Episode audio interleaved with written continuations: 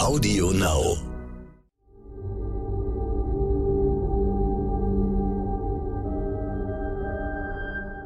Es ist Freitag, der 24. Juni. Hallo und herzlich willkommen zum Stern-Podcast Ukraine die Lage mit Carlo Masala, dem Militärexperten und Politikprofessor von der Bundeswehr-Universität München und mit mir, Stefan Schmitz, aus dem Hauptstadtbüro von Stern und Kapital. Reden wollen wir über die Ukraine. Dort kommen offenbar immer mehr schwere Waffen aus dem Westen an, erstmals auch aus Deutschland. Wir haben ja die Panzerhaubitze 2000 geliefert. Könnte das, Herr Masala, dazu führen, dass die Ukrainer bald in der Lage sind, ihre angekündigte Gegenoffensive zu starten?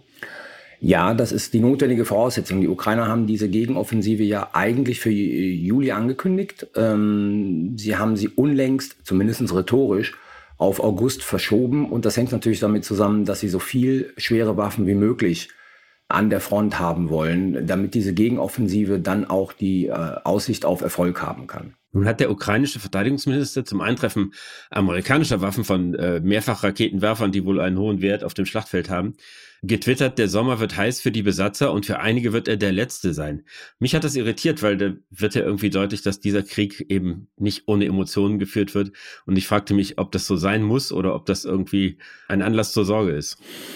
Nein, ich glaube, man kann Krieg nicht ohne Emotionen führen. Krieg ist neben Geburt und, und Tod eine der existenziellsten äh, Formen äh, des sozialen Lebens. Ich meine, da geht es halt um Sterben, da geht es halt um Territorium, da geht es um das Überleben von Menschen, da geht es um das Überleben von, von Staaten. Das ist halt alles sehr existenziell. Und ich glaube, man kann Krieg, egal ob das in unserer aufgeklärten, rationalen Gesellschaft unangenehm ankommt oder nicht, man kann Krieg nicht ohne diese Art von Emotionen führen. Gleichzeitig hat die russische Führung, der Kreml-Sprecher, deutlich gemacht, äh, sie würden, also es werde keinen Waffenstillstand geben, bevor die Ukraine alle russischen Forderungen erfüllt hat. Da guckt man doch drauf und denkt, das bedeutet, dieser Krieg wird weitergehen, bis eine Seite besiegt oder völlig zerstört ist. Ja, ich würde nicht so weit gehen. Ähm, der Kreml-Sprecher hat ja gesagt, die Ukraine wüsste, um was es gehen würde. Ich glaube letzten Endes, dass Russland durchaus einen Waffenstillstand anbieten wird der uns, also das heißt äh, all die Staaten, die die Ukraine massiv militärisch und ökonomisch unterstützen, in eine Zwangslage bringen wird. Also ein mögliches Szenario ist, die, äh, die Russen erobern beide Oblaste. Ich meine, Luhansk haben sie fast erobert. Ähm, sie erobern auch noch sozusagen den äh, Donetsk und dann bieten sie einen Waffenstillstand an.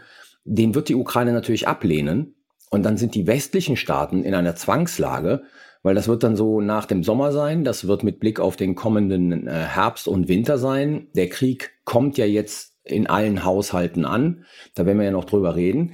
Ähm, dann wird die gesellschaftliche Stimmung sich möglicherweise drehen, nämlich wenn jeder den Krieg für sich selber in seinem Geldbeutel erfährt, dann ist es nicht ausgeschlossen, dass man da sozusagen ähm, von seinen Regierungen verlangt, jetzt endlich mit der Unterstützung der Ukraine angesichts der militärischen Situation in der Ukraine aufzuhören und die Ukraine zu zwingen, an den Verhandlungstisch zu gehen. Ich glaube, darauf spielte der Kreml-Sprecher an. Die Möglichkeit, dass Russland einen Waffenstillstand anbietet, ist da, sie ist real, sie ist, sie wäre sozusagen ein, ein guter taktischer Schachzug. Ähm, was er meinte, ist letzten Endes, solange Russland seine vorläufigen militärischen Ziele nicht erreicht hat und gesichert hat, wird Russland sich auf keine Verhandlungen und keinen Waffenstillstand einlassen. Wenn Sie sagen, es könnte eine, ein Wechsel in der Stimmung in den westlichen Gesellschaften geben, würden Sie auch erwarten, dass das Erfolg hat in dem Sinne, dass die politische Führung dann tatsächlich Druck auf die Ukraine ausübt, sich einem Waffenstillstandsangebot nicht zu verschließen? Also die Gefahr ist ganz einfach real. Wenn man so ein föderales System nimmt äh, wie die Bundesrepublik Deutschland, dann gibt es immer irgendwo bald äh, Landtagswahlen, und wenn das sozusagen die Stimmung beeinflusst, dann werden die Parteien dementsprechend reagieren. Und es ist ja so, dass wir äh, trotz aller Unterstützung der Ukraine, und wenn ich sage wir, dann meine ich damit alle europäischen Gesellschaften, auch die Vereinigten Staaten, natürlich diesen Krieg lieber heute als morgen vom Tisch hätten.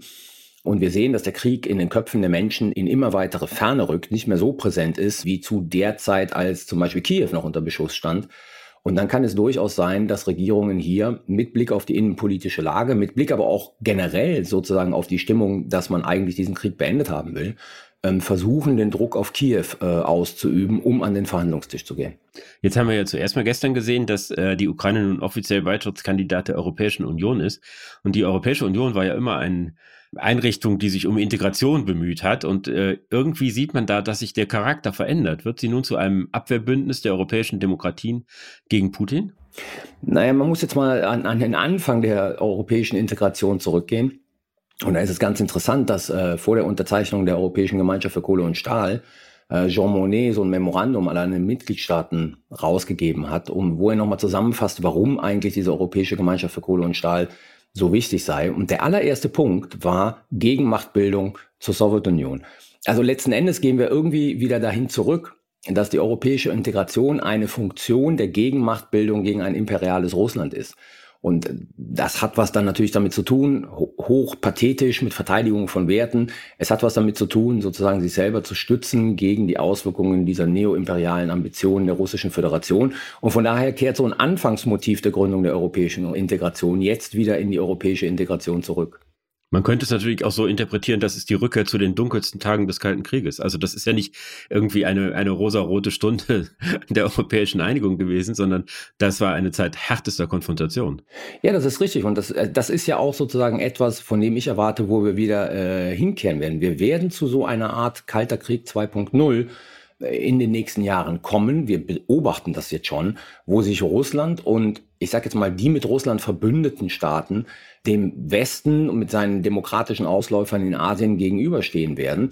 Das wird sicherlich nicht von einer militärischen Dynamik so beeinflusst werden, wie das im alten Kalten Krieg der Fall war, sondern es wird eher sozusagen ein ökonomischer Kalter Krieg.